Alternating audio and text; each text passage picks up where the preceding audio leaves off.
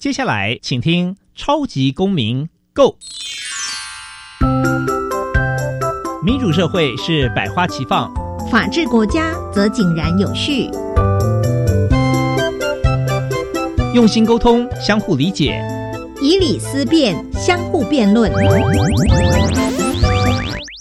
欢迎收听《超级公民 Go》。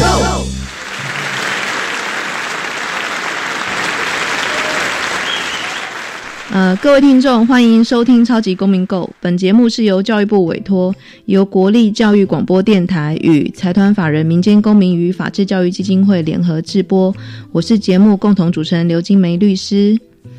民间公民与法治教育基金会是一个长期致力于法治与公民教育的团体。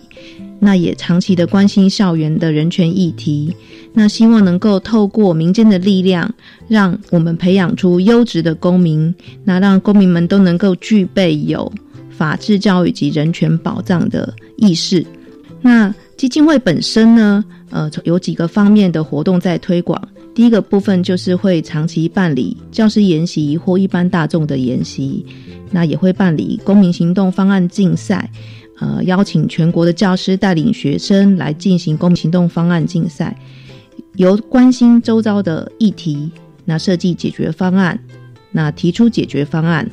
那做出对公共政策的建言以及改变。除此之外呢，基金会也有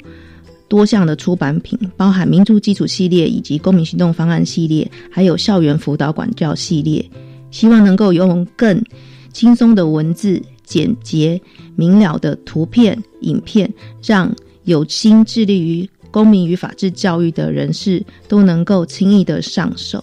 那如果对我们基金会的相关资讯有兴趣的听众，也欢迎能够上我们的官网去更进一步的了解。小小公民停看听。在这个单元，我们将会带给大家有趣而且实用的公民法治小知识哦。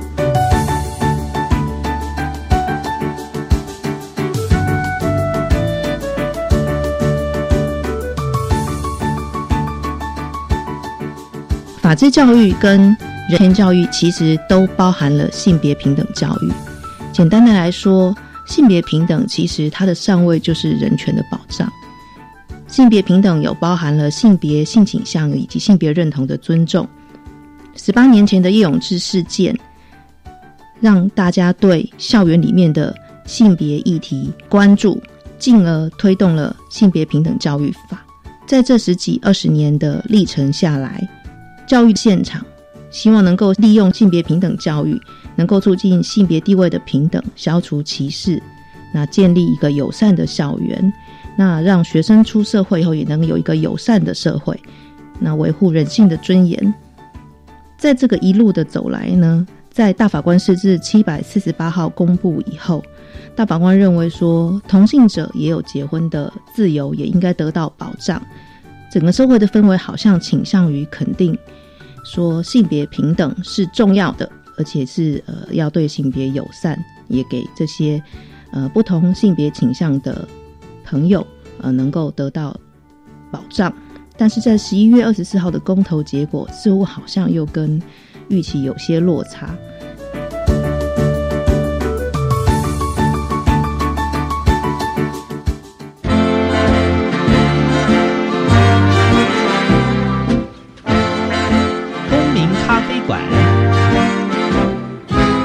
倒杯咖啡，跟我们一起在公民咖啡馆分享近期最具代表性的公民时事。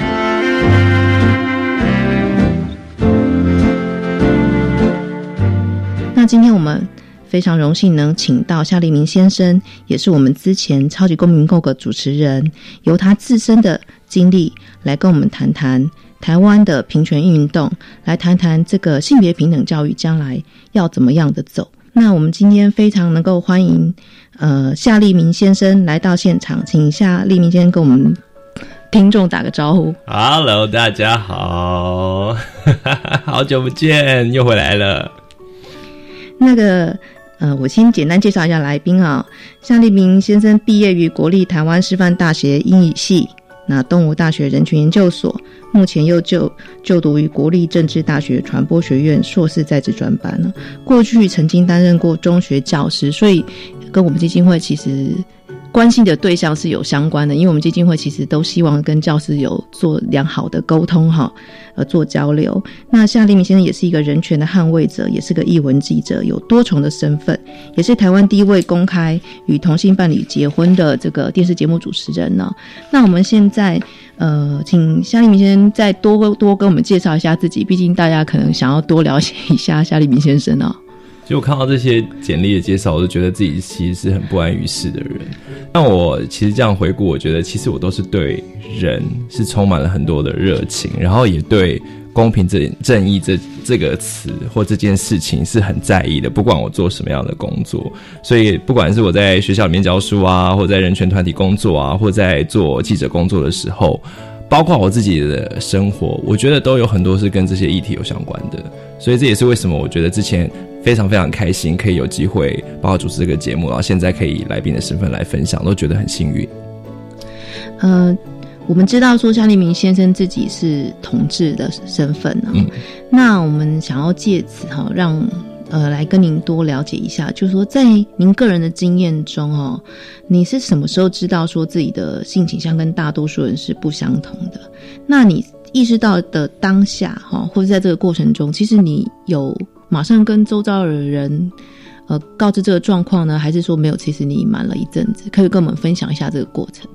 我觉得，就他有一个。我觉得不同的探索历程。那其实我国小的时候，我的性别气质就跟一般的小男生不太一样。其实，在国小之前，我觉得我爸妈应该也有感觉到。那这个是一部分，就我不像一般男生一样，就是好像哇，很喜欢打球啊，很喜欢做什么。当然，这也都是一些刻板印象了。我就是在一般的长辈的眼中，就觉得说，哎，我好像比较喜欢去做女生喜欢做的事情。这是第一个。然后，但至于性倾向的话，那当然就是跟比较。发育或者说对于有喜欢的人有感觉的时候，你会开始思考这件事情。那我的印象非常深刻，我在六年级的时候，因为我很喜欢班上的一个男生，然后那时候我就觉得说，哎，大家都在讨论，男生都讨论喜欢女生，女生都在讨论喜欢男生，那我怎么跟大家不一样？我在国小的时候就已经很清楚了这件事情。嗯，那进一步来跟您呃谈一下，就是说，那您知道自己的倾向以后，你有跟让朋友知道吗？还是说，哎，其实你就顺其自然让朋友知道，甚至说你其实会刻意隐瞒？当然没有啊，因为我是在苗栗的一个小乡镇长大的嘛。那我在苗栗这个地方，像我我成长的这个头分这个地方是没有这种概念，或当时我这么小，我也没有这种概念。那所以我就记得，我国小记得很清楚，有一个很好的朋友，他都会训练我打躲避球，因为。他想要训练我变得比较像男生一样，就是我不要只是在躲避球场上一直躲球，你知道吗？因为他的感觉就是女生才会一直去躲，男生要主动接球。所以我有一个同学，他非常非常认真的帮我来训练我的男性气质啊，希望我变得更 man。那在于喜欢的人的话，那当然是更不敢讲，因为你跟别人不一样嘛。所以这件事情就有点像秘密藏在心里。而且其实我国小还有一个女朋友，就是是写信啊，就因为我国小的时候成绩还不错，然后呢。呃，同学就会把你跟其他成绩不错的女同学就会怎么讲？就是好像说，哎，她是你女朋友，她是你老婆，老公老婆玩这种你知道很很幼稚的游戏。所以那时候还有跟别的女生配对，所以其实是在这种很就是这复杂的过程之中长大，就是有一直思考这件事情，可是并没有办法很清楚知道说自己是谁，只只觉得好像跟别人不太一样。嗯，那在您的这个求学生涯中哦。你有没有觉得，在您的那个校园环境里面，对于呃这种个呃表现出来比较阴柔或比较文弱的男生，你觉得会受到歧视吗？我觉得要看，因为就像我前面提到的，我是属于成绩比较好的。其实我觉得在台湾很可悲，就是说他不管你是什么阴柔或怎样，你有什么奇怪的怪癖，其实，在在我自己的成长经验里面啦，只要你成绩好。其实你就某种程度受到老师的保护，同学也不太会去，因为同学不想惹麻烦嘛，他也不会说想要去欺负你还是什么的。那因为我后来自己在教书的过程中，或我身边有一些朋友，他们可能也是跟我一样，是属于气质比较阴柔的，但是呢，他们可能成绩不好，或者是说他们的某一些表现是让长辈认为比较叛逆的，他们就会被挑出来，或被同学霸凌啊，或什么之类。那我的话呢，长辈都会说：“哎呀，他比较斯文啦，你们不要欺负周宗翰，你们不要欺负 周宗翰是我本名的，你们不要欺负他，人家那么斯文，那么认真。”所以我觉得我是在这个体制里面的一个被保护的孩子。嗯，对，因为我们跟这个夏一鸣先生聊天，觉得他非常的活泼开朗哦，所以这不知道是不是表象哦，但是确实从您刚刚分享的过程中，因为可能您成绩蛮优秀的，所以呃，学校老师有经验，确实对优秀的同学，还有同同班同学也对优秀成绩优秀的同学会相对的包容啊哦。那呃，我们想问一下夏立明先生，说从你以前求学经验，还有出职场经验，你自己感受到这个社会在这这几十年来对同志的眼光有改变吗？我觉得改变蛮多的，因为在我小时候，虽然我刚才讲说有很多老师会保护的同学，有时候觉得说，哎呀，反正就是好学生，但我还是常常被讲，就是说你是娘娘腔啊，或你是人妖啊，或什么的。那我有一个很好笑的理论，就是我觉得很多人对于男同志的印象都觉得男同志的嘴巴很贱，就是很会在那边回嘴什么。我觉得这是一个训练，因为你从小就被人家骂嘛，说娘娘腔你干嘛？那你就要想办法抵御啊，就说你才大笨蛋嘞，你是死你是死猪什么之类，就在那边吵架上面一直跟别人就是要这种反击。也许是因为我自己的个性哦。那但是我在这个。成长过程之中，其实一直到我后来到高中、大学，特别是到大学到了台北之后，也可能有城乡差距。我觉得我就很，哎，这也是我常常开玩笑讲，就是我反而是我们英语系里面还蛮 man 的一个人。就 是我那时候就开玩笑说，我有很多可能学长啊或学弟，他们气质可能比我还要阴柔。然后或者是说呢，呃，我也遇到了有学长告诉我说，哦，他是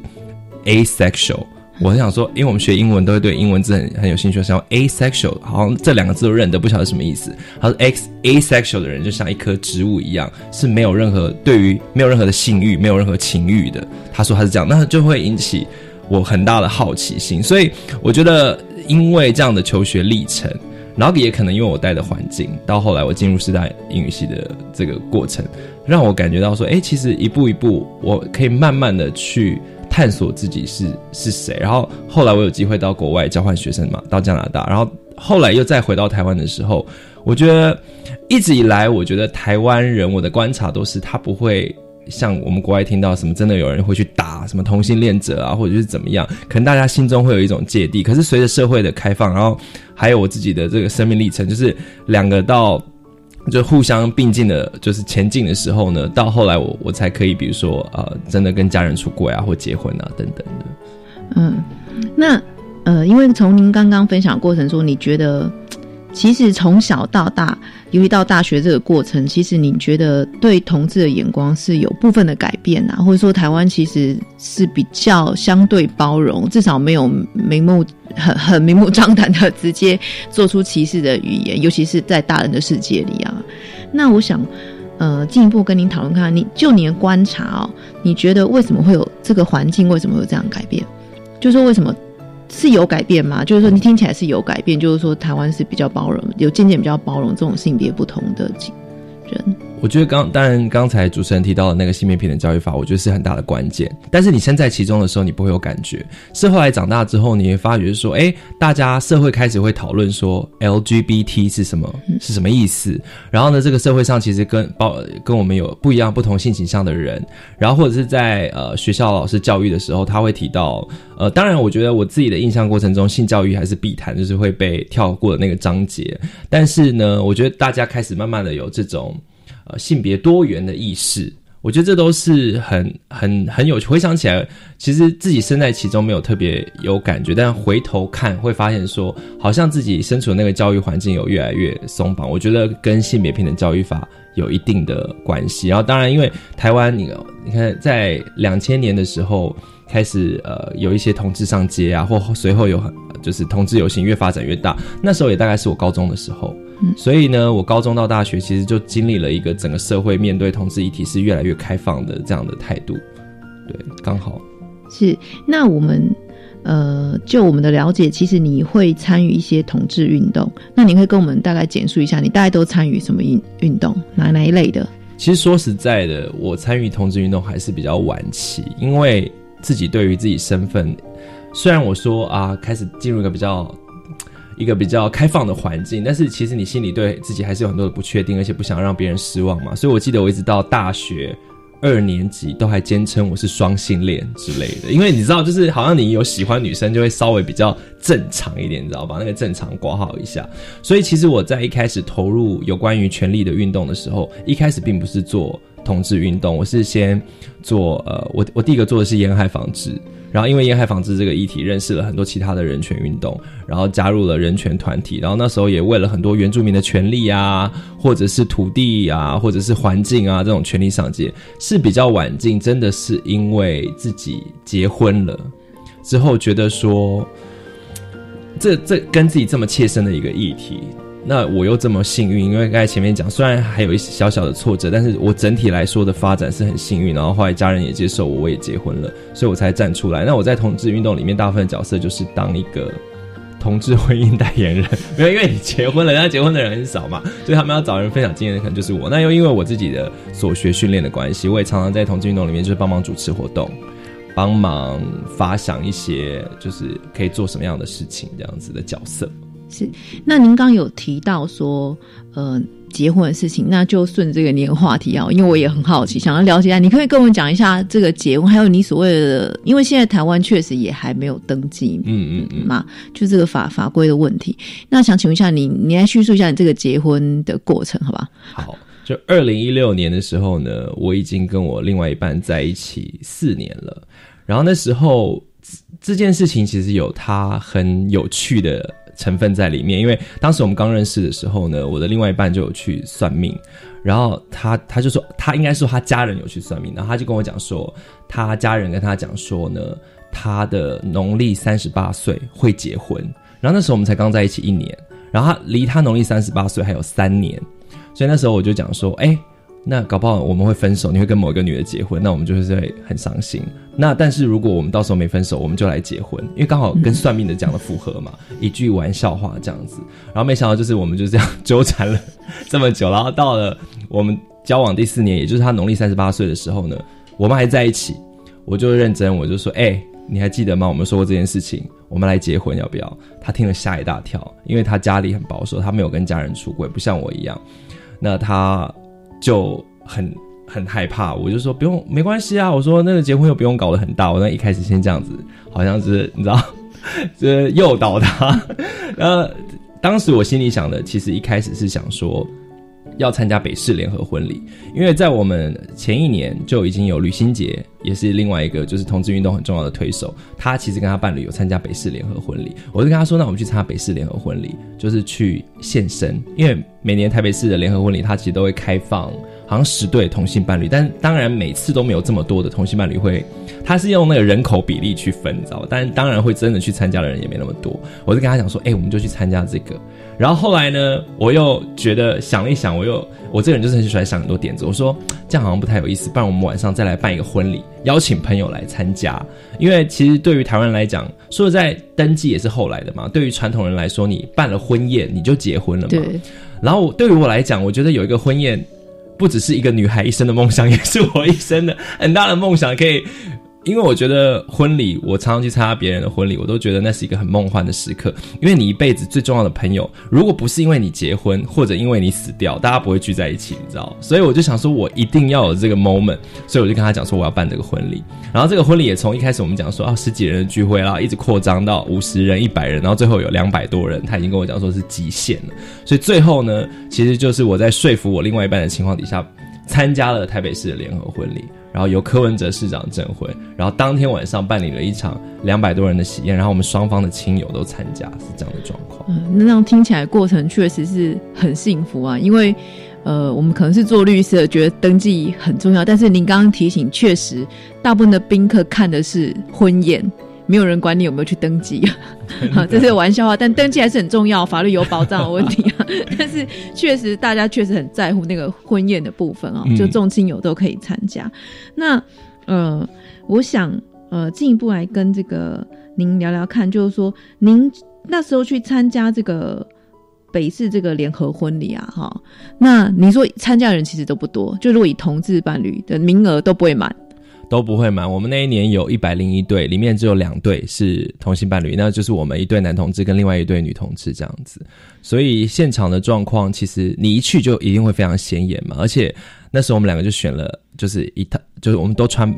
一套白西装这样，因为你知道一般的新郎其实很无聊，不是穿什么黑西装啊，就穿灰西装啊，顶多穿到蓝色已经可能有点特别了。我们是穿全白，因为我我自己梦想就是要穿全白西装，然后比我另外一半要穿全白装，所以一进去所有的家长或新人就一定会看到你。当然有很多人就是报以那种很友善的眼光，因为其实，在参加北市联婚礼前面还要参加一个说明会。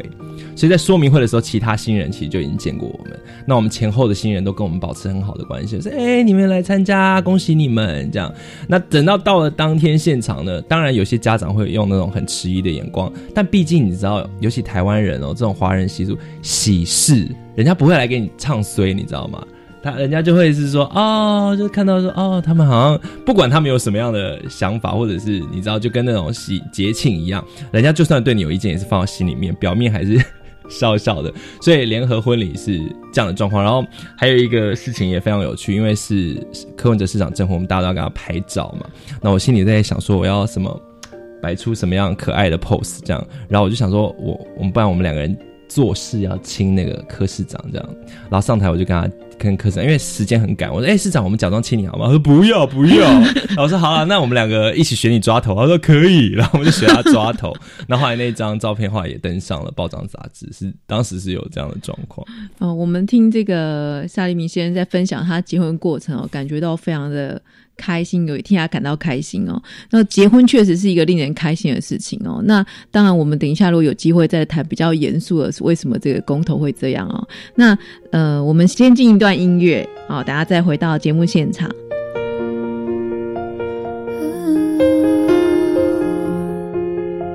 朋友们，羡慕有他来接我回家。不懂我是多盼望能再多留一下。他们说，自由很宽，世界也很大，哪里海洋最浪漫，能使生活疲乏。人心里的开，总会变成摩擦。责任会让爱有另一种复杂，不能太倔强，有想法，妥协到快遗忘自己，有些害怕。我真的不是不满足，只是会想假如，有过疯狂和任性糊涂，腻了炫耀的舞步，对做作的倾诉也麻木，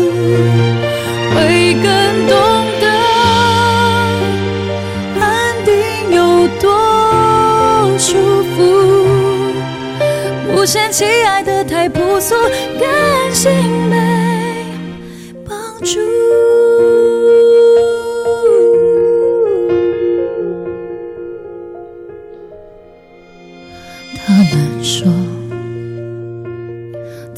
很宽，世界也很大，哪里海洋最浪漫，能吃生活疲乏？心里的开，总会变成摩擦。责任会让爱有另一种复杂，不能太倔强。太有想法，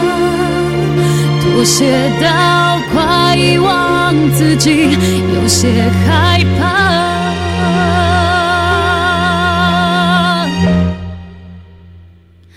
其实我不是不满足，只是会想假如。若心没那么早被俘虏，就能逛更多旅途，有更多的起伏和结束。会更懂得什么才算幸福。也许不停被人辜负，才。会珍惜，喝过笑的泪。真的不是不满足，只是会想，假如有过疯狂和任性糊涂，没了炫耀的我不对，做作的倾诉也麻木。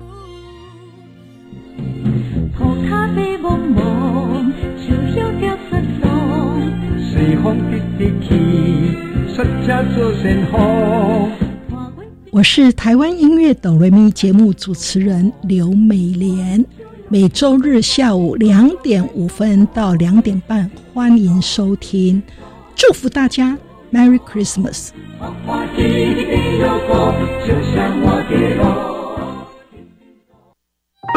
大家好，我是来自于屏东的陈老师。我刚开始进入职场的时候，我的薪水跟我的工作量都是不成比例的。现在有一个准公共的政策进来，我的薪水提高，还有一些保障，而且在工作上、心情上也会比较愉快，比较有动力，让我继续留在屏东，面对我最喜欢的幼教工作。准公共幼儿园优质评价，让你托育的好，负担得起。以上广告由教育部提供。元旦万步走，新年好彩头。Hello，大家好，我是季正。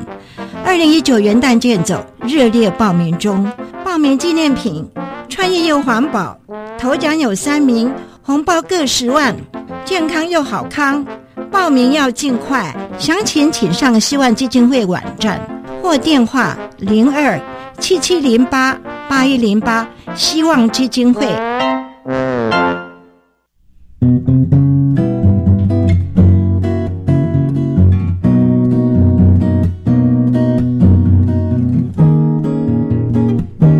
我是苏命苏米恩，你现在收听的是教育电台。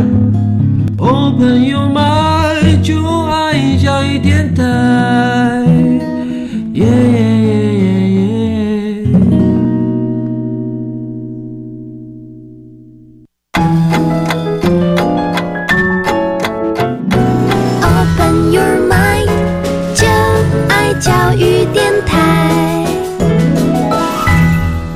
位听众回到超级公民购，我是本节目的共同主持人刘金梅律师。接下来我们将继续公民咖啡馆的单元。刚刚我们和今天的来宾夏立明先生，也是我们之前的主持人，聊了一下他呃身为同志的一些生命的经验，还有聊一下他有趣的结婚经验啊。那现在因为我们知道说。呃，夏立明先生其实有担任过教师的经验。那我们基金会也很长期关注校园的教育跟人权议题，所以我们今天想要来谈谈看，就是说这个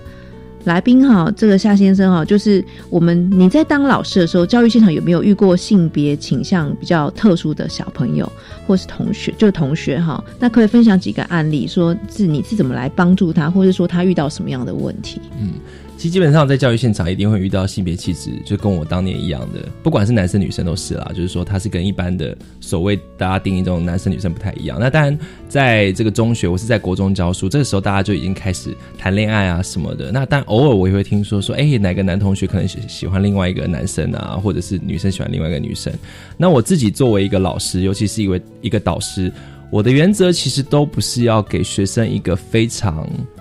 非常明确的一个。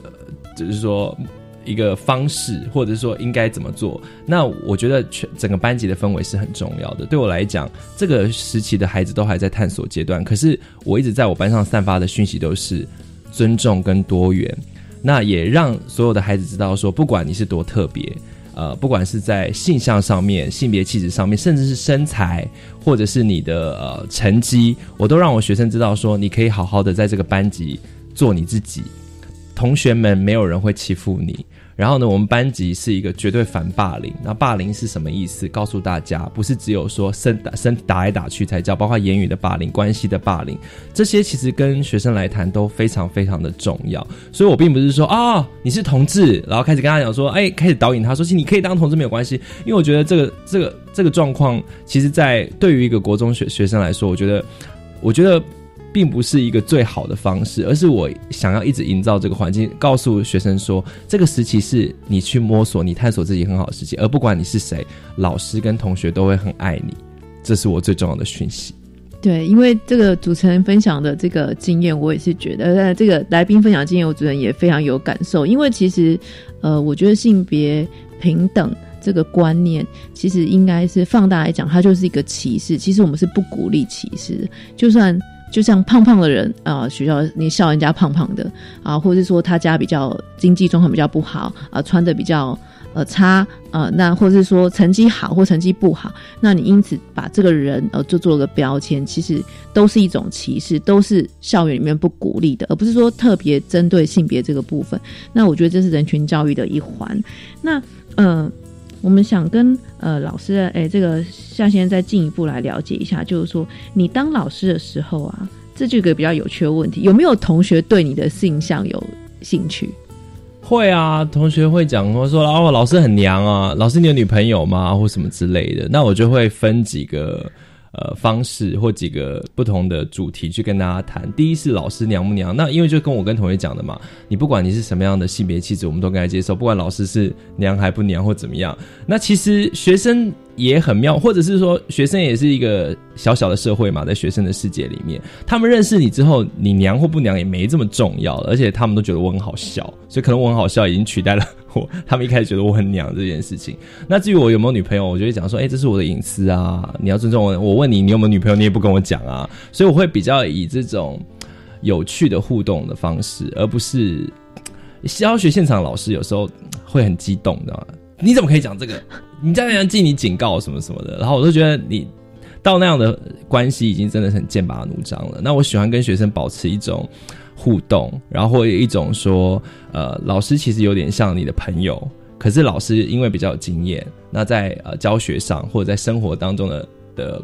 经历的东西也比较多，所以可以给你一些指导的方针，但是并不会说一定要限制同学怎么样。所以即便他们对我有很多的好奇，但是我觉得都不会让我觉得不舒服，或者我觉得无法应对这样子，我都是可以这样子，哎，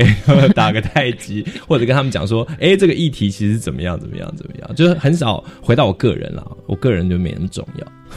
呃，毕竟老师跟学生的关系其实是很微妙的，尤其是国中生，嗯，你一直跟他说不能干嘛，好像也不见得可以达到。达到那个教育目的，也没办法阻止他，没没有效果。对，那呃，我想再进一步问一下夏立明先生，就是说，您在学校里面呐，哈，你觉得性别教育，你觉得呃，应该是觉得蛮重要的啦，哈。那如果你你可以分享一下，你为什么会觉得蛮重要的？有一些有没有一些实例跟我们分享？其实这个重要性，在我做了论文研究之后，它更凸显出来。因为那时候其实我我在我任教的学校，因为是一个原住民学校嘛，那当时我也做了相关的呃一个人类学的研究，因为我自己硕士论文的关系。然后在那里面，我就会发现说，因为我自己的成长背景跟这些学生差距太大了。其实大部分老师都是一样，为什么呢？因为大部分会当老师的人，当年都是乖乖牌居多。那很少的老师其实跟我学生一样，他们大部分人是处于，比如说呃，这学习成就比较低，或者说他整个生活的环境跟文化其实都是跟你差别这么大。那在我做研究的时候，我才有机会真的是好好的在因为研究的关系，所以有些学生跟你分享的事，你不会跟学校讲嘛，然后发现说，其实学生有非常多情欲跟身体的流动。在国中就已经有非常非常多，应该从国小六年级开始。那其实这也很合理嘛，跟我们自己的经验其实我觉得也相符。只是因为，假如你是一个乖乖牌，你就会开始按照学校的这个做法去做。那我学生就会跟我分享说，诶，他们可能喜欢谁啊，或者曾经跟，甚至有些同学可能已经有一些性经验。那在没有适当的性性平教育的东西进来的时候，其实学生会遇到一些即即刻的会遇到一些困扰，比如说呃。男同学可能跟女生太接近了，可能根本都还没有发生真正的性行为，他就觉得说，哎，女生是不是会怀孕？我真的有遇过学生是这样子，或者是呃，学生拿捏不好那种互动的距离，会觉得说，哎，他喜欢我，那个男生说他爱我，那国中学生就爱来爱去，说爱我，那他说要要我的，要我给他我的身体，我要不要？像这种非我们已经觉得很基本的议题，对于国中生来讲都是。天要塌下来的事情。可是他不可能去跟一个老师讲，因为老师一定会骂他说：“你国中是谈什么恋爱？”可是他已经离恋爱已经前进好几步，已经离那很远了。然后最后呢，如果大家不去做处理的话，最后就爆发一些最后的一些大家在学校已经看到是什么性侵啊、性骚扰。其实，在那之前都有好多可以做的事情。我在我待的国中，我才待了两年呢，我就处理过各式各样。呃，性侵的案件、性骚扰的案件、呃，未成年怀孕的案件非常多，那都是因为缺乏性别平等教育的关系。嗯，对，其实呃，我觉得把性别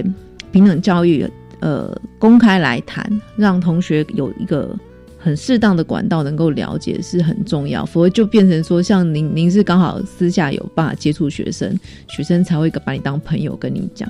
那呃。我想要再进一步跟你聊聊，说，如果你有没有什么以你的教育经验呢？就是你教学经验虽然就是两年，可是因为你的身份也，你因为你是同志的身份，那你有没有什么建议可以给学校的老师？嗯，我我觉得，其实我觉得学校的老师很多人已经很努力了。那有很多其实也是后来我离开学校的原因，是因为它是一个制度面。就说这不是学校老师给，因为学校老师其实很可怜。我自己当学校老师，我看到我的同事大家都忙于教教学，然后那个教学明明你知道是不适合你学生的，可是你的工作就是要教这一科啊，那不然你存在就没有价值啦。所以我觉得我会给学校老师，如果要说能够有什么建议的话，我觉得就是就是能够就是能够把我觉得对学生没。这么重要的东西，稍微放开一点。其实我也会发现，年资比较久的，在我任教国中的老师，他其实就会去比较了解，说，哎，那边学生需要什么？也许这个东西太难了，我可能不要讲这个。可是教学现场真的是非常非常的混乱，而且那个学生程度实在是差距太大，所以其实我都不会，我都不会太想要责备学校的老师。我反而觉得，比如说学校的，但学校的主管，比如说校长跟主任。我觉得有非常非常大的问题。那学校为什么会有这些很大的问题的校长跟主任？那就是因为地方的教育单位也有很大的问题。那为什么这地方单位很大的问题？他就回到政治嘛。那我待的地方是呃新竹县尖石乡，这个地方的资源跟选票都是最少的，所以他选的民意代表也没有什么，也没有什么牵制当地政府的一些力量。所以每个每个每次要派任校长的时候，都马是派那种有被。发生过刑案的啦，还在诈欺案调查的啦，要不然就从来没有教学经验的校长都会直接派到我们学校来。所以，我我已经讲了很多年，就是这就是现代贬谪嘛，就贬谪记。以前做不好，你就被贬谪到他乡，有没有？那其实这这些事情都还是天天在发生。那我觉得教育单位，如果你不处理，现现场的老师也束手无策。那我们再问一个比较具体的问题，就是说，如果有老师哦，就是他的同学跟他讲说他自己是。他自己觉得自己可能是同志的身份，你觉得老师可以帮他什么？我觉得老师第一要做的是，因为其实我在现场有看过老师是直接，我有隔壁班的一个男同学，他涂指甲油。那其实在我看来，我觉得没什么嘛，小朋友爱玩嘛。他被他的导师叫去记了大过，然后骂他是变态，然后骂他是娘娘腔，还要叫他家长来，非常非常可怕。但是教学现场是这样，就是说，其实我当时我也蛮后悔，因为我当时真的是年纪太轻了。其实一般老师你不会去干预别人老师的教学，就好像家长你不会去管别人家怎么教育他的孩子，有点这样子的一个意味。所以我觉得老师如果你不知道，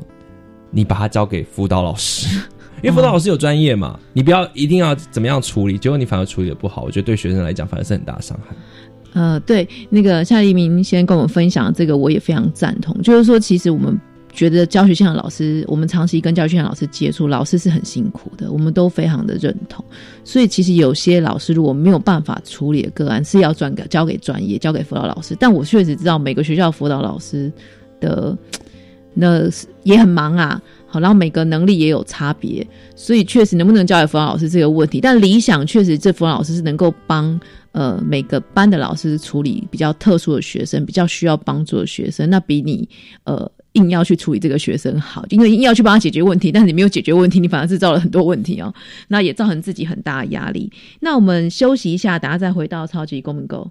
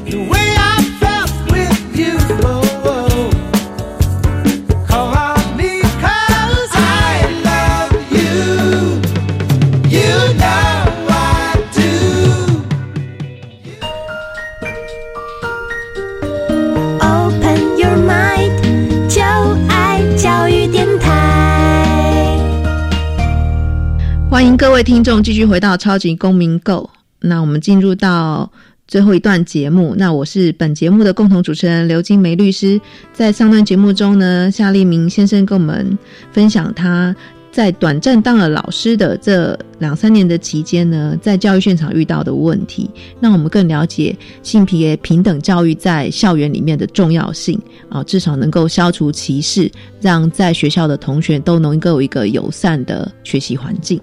那我们接下来要来谈一下，说，呃，我们都知道公投刚过哦，那夏立明先生长期也是有关注这个议题啊，自己也是当事人呐。那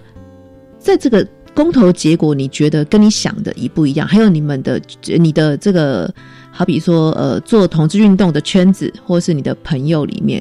啊，不管各种性别倾向人，他们的想法是觉得这个公投结果是跟呃你们预期的一样，还是不一样？还有跟你个人预期的一不一样？大家预期是不太乐观，但没有想到差距这么大。那我个人一般来说都是过度乐观的人，所以当下觉得非常沮丧。因为投票的时候还觉得说，你看就在台湾自由民主可以行使投票权，然后等再看到那个结果，就觉得 就是因为七百万票嘛，就真的会有一种形容，就是说被七百万人打了一巴掌那种感觉，就说你以为你是谁？好 这样子的那种感觉。但是也有人说，你要去感觉到另外两两三百万人要给你的拥抱，反正这种说法很多，但。呃，失望跟沮丧不能说是没有。那我觉得其中还有一个很大的是无力感，无力感来于就是，其实你明知道有这么很多东西是假资讯，或者是说是一种误导的资讯，可是你无力去改变它。我举个例子，就是公投第十案是讲说，啊，民法婚姻以一男一女为主，就是它的主文就类似这样讲。那很多。人他投同意票，后来经过后来有一些人的分析，就说很多人都当然会投同意啊，因为他反对小三啊，但是一男一女啊，不然一男两女吗？不然两两男一女吗？所以这不一定跟同志有关系，你知道吗？那不管是如何，这种铺天盖地的这种反同的宣传啊，或者这种艾滋病的谣言啊等等，它就是造成这样的结果。那所以，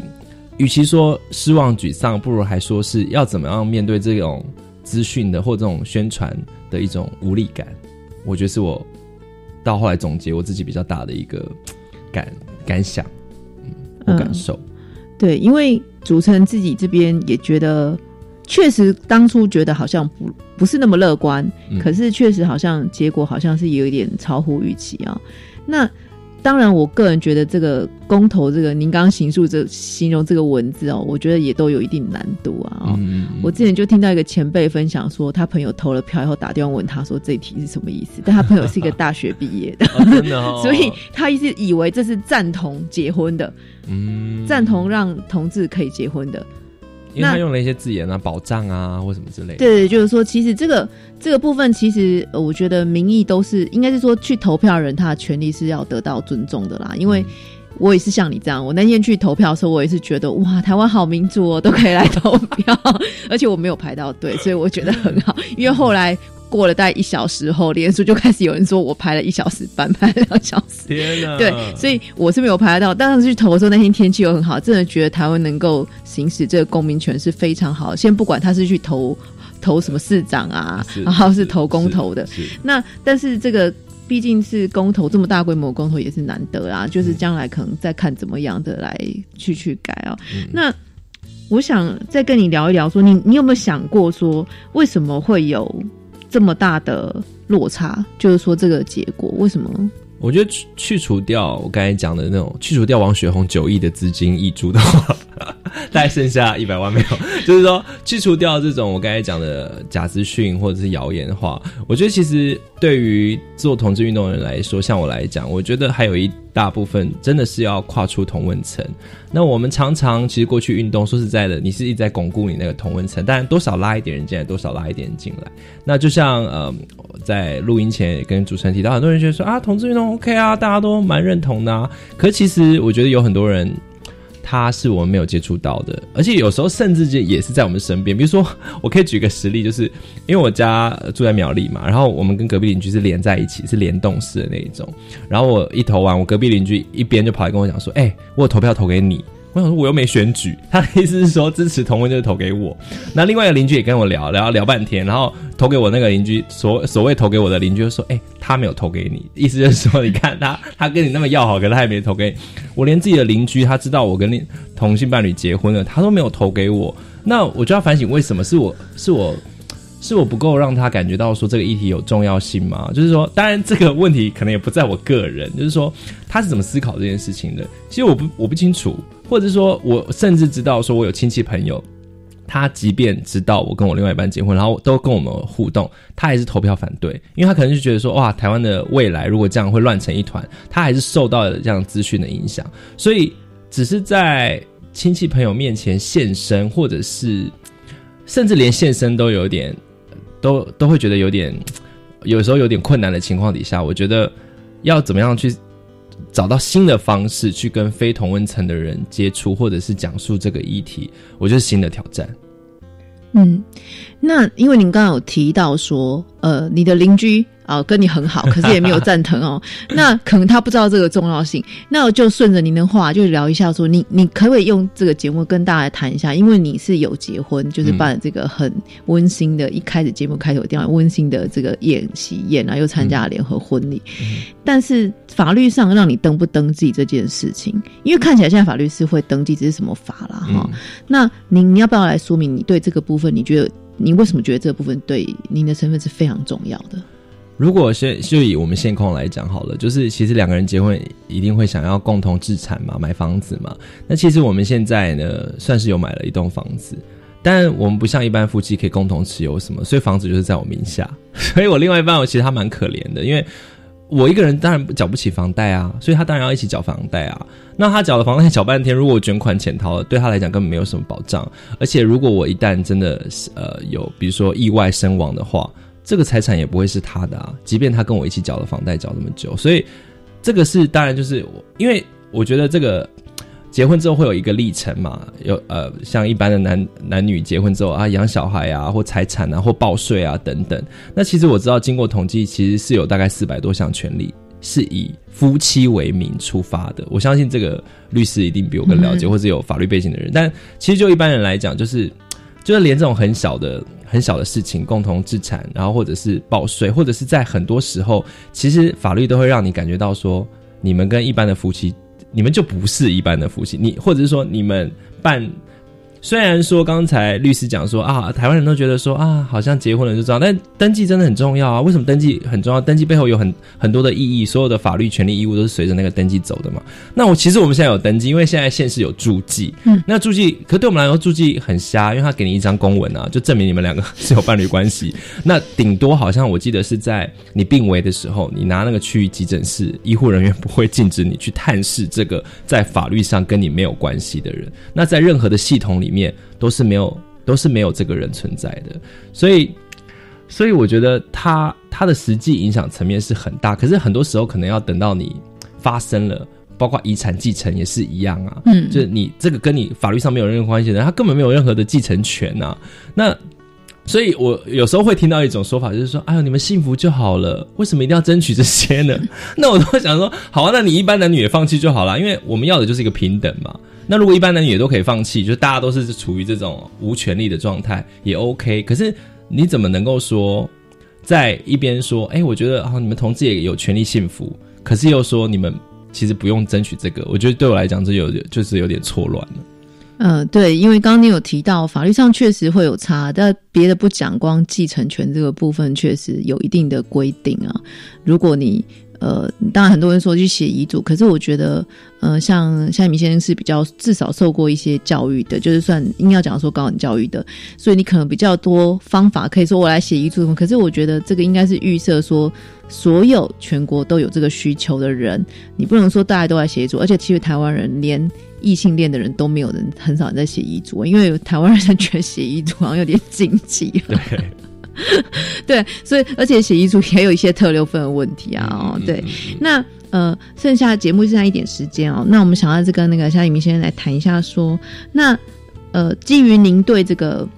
同志的身份，然后您有一个同志教育或者性别平等教育，您可能也会有一定的想象。那你觉得如果想要改善这个状况，您觉得教育可以在做什么？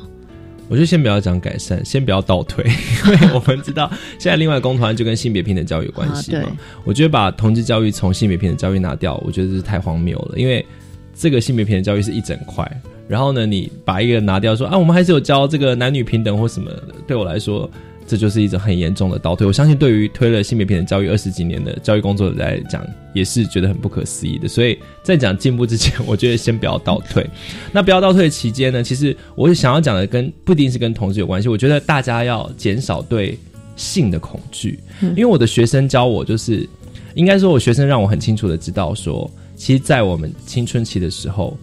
人类对性就是会有非常多的想象跟问题、疑问。那甚至可能会导致很多衍生的一些呃大家不想要的结果。那这要处理这个问题，就是要正式面对这个东西。那我们的传统文化好像也觉得啊，不要谈这个了啊，孩子自己就会了，或者是觉得谈这个很尴尬。可是我相信到了